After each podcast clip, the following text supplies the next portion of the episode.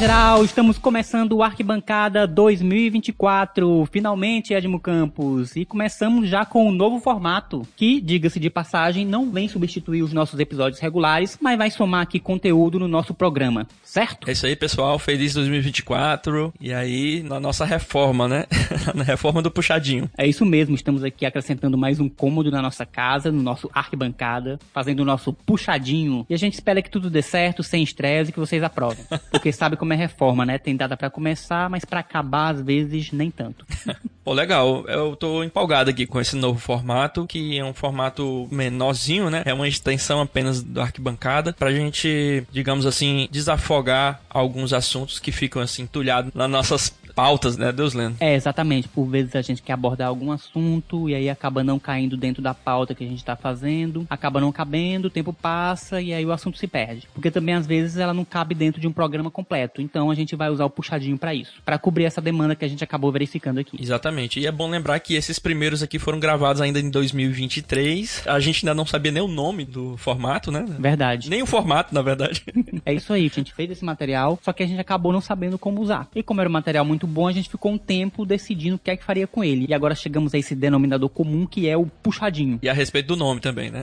que também tem a ver com o próprio bate-papo ali do lado. Encontra colegas arquitetos aí de repente, expert em alguma área, chama pro lado ali, faz um puxadinho, né? Dá uma puxada pro lado para conversar um pouco ali, para nos explicar algum assunto que seja de interesse também do nosso público, né? Isso, de aproveitar o momento e fazer aquela conversa ligeira ali. Daquele estalo, a gente monta ali algumas cinco perguntas e chama o colega para fazer uma pequena entrevista, né? Interessante desse puxadinho é isso, né? O cara até de improviso, não é muito fácil não.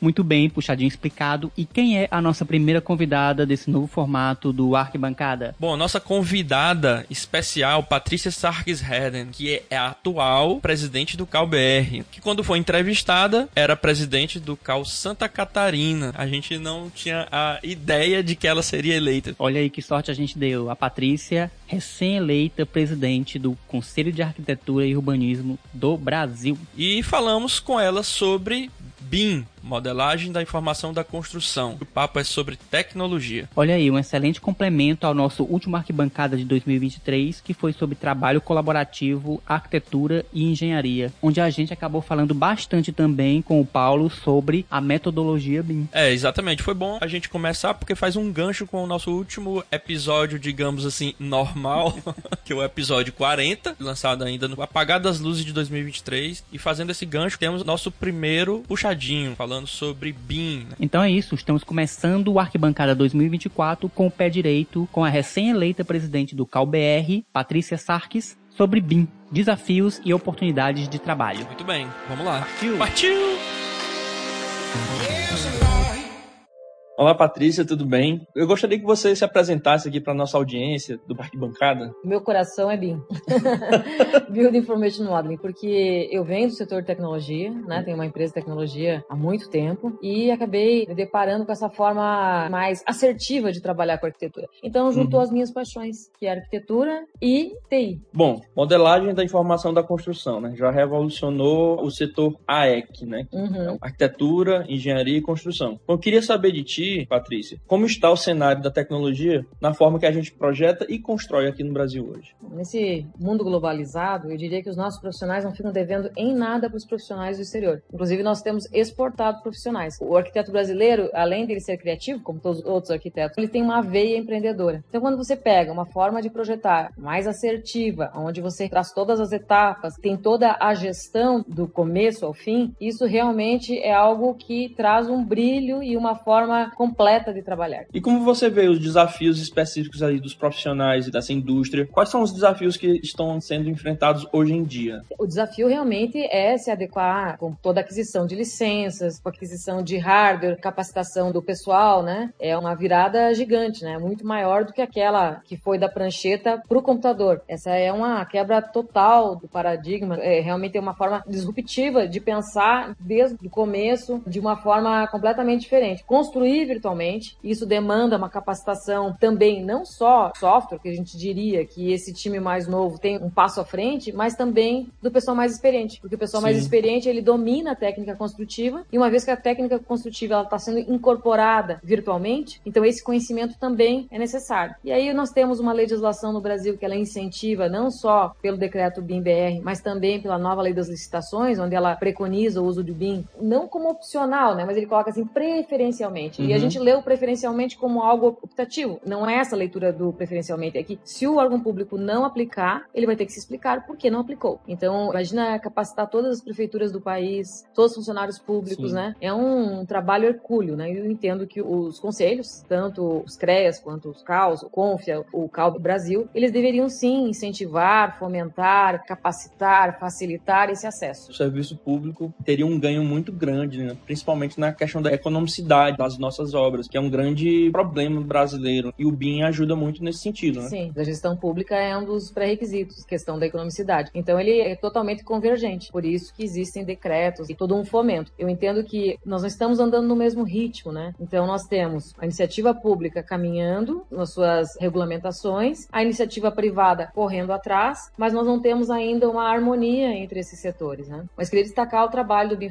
Brasil, que Sim. realmente tem feito um trabalho muito bom no Brasil, e eles preconizam juntar todos esses atores para uma discussão. Há pouco tempo eles assinaram com a Building Smart um chapter para o Brasil, uhum. e isso é algo que, pelo que eu sei, não tenho 100% certeza, mas nas Américas o Brasil é o primeiro Sim. que tem um chapter. Eu não tenho certeza na América do Norte já tem, mas na América Latina eu tenho certeza que é o primeiro. Bom, aqui a gente vai esclarecer um pouco sobre chapters. Um chapter é um grupo de trabalho formado por especialistas de uma mesma área de competência, para a troca de informações, experiências e conhecimentos, com o objetivo de promover a troca de ideias e práticas entre os profissionais dessa mesma área, e assim fornecendo, avaliando e validando padrões que vão garantir as melhores práticas dentro desta área de competência. E o chapter brasileiro da Build Smart, que é uma comunidade internacional que trabalha na criação e desenvolvimento de formas digitais abertas para trabalhos na indústria da construção desde os anos 90, é coordenado no Brasil pelo arquiteto e urbanista Gustavo Carezato da Graftsoft, que é uma empresa multinacional que há mais de 30 anos vem desenvolvendo soluções em metodologia BIM na área de arquitetura e isso nos coloca numa condição bastante confortável, né, para eventualmente até termos adesão de outros membros e quando essas obras forem realmente exigidas com essa metodologia, quem que vai conferir Porque por enquanto é só uma recomendação, né? É, então, ele fala preferencialmente, preferencialmente, né? E como a nova lei das licitações ela ainda é opcional, você pode usar a lei das licitações anterior ou atual, então é, ainda não está sendo uma obrigação. Bom, aqui a gente tem que ressaltar que a nova lei de licitações, que é a número 14.133 de 2021, ela coexistiu nesses últimos anos com o dispositivo legal anterior, que é a lei número 8.666 de 1993, que foi definitivamente revogada esta última no último dia 30 de dezembro de 2023. Então, a partir de 2024, a nova lei de licitações é o único dispositivo legal para regulamentar as compras e contratações públicas com exclusividade.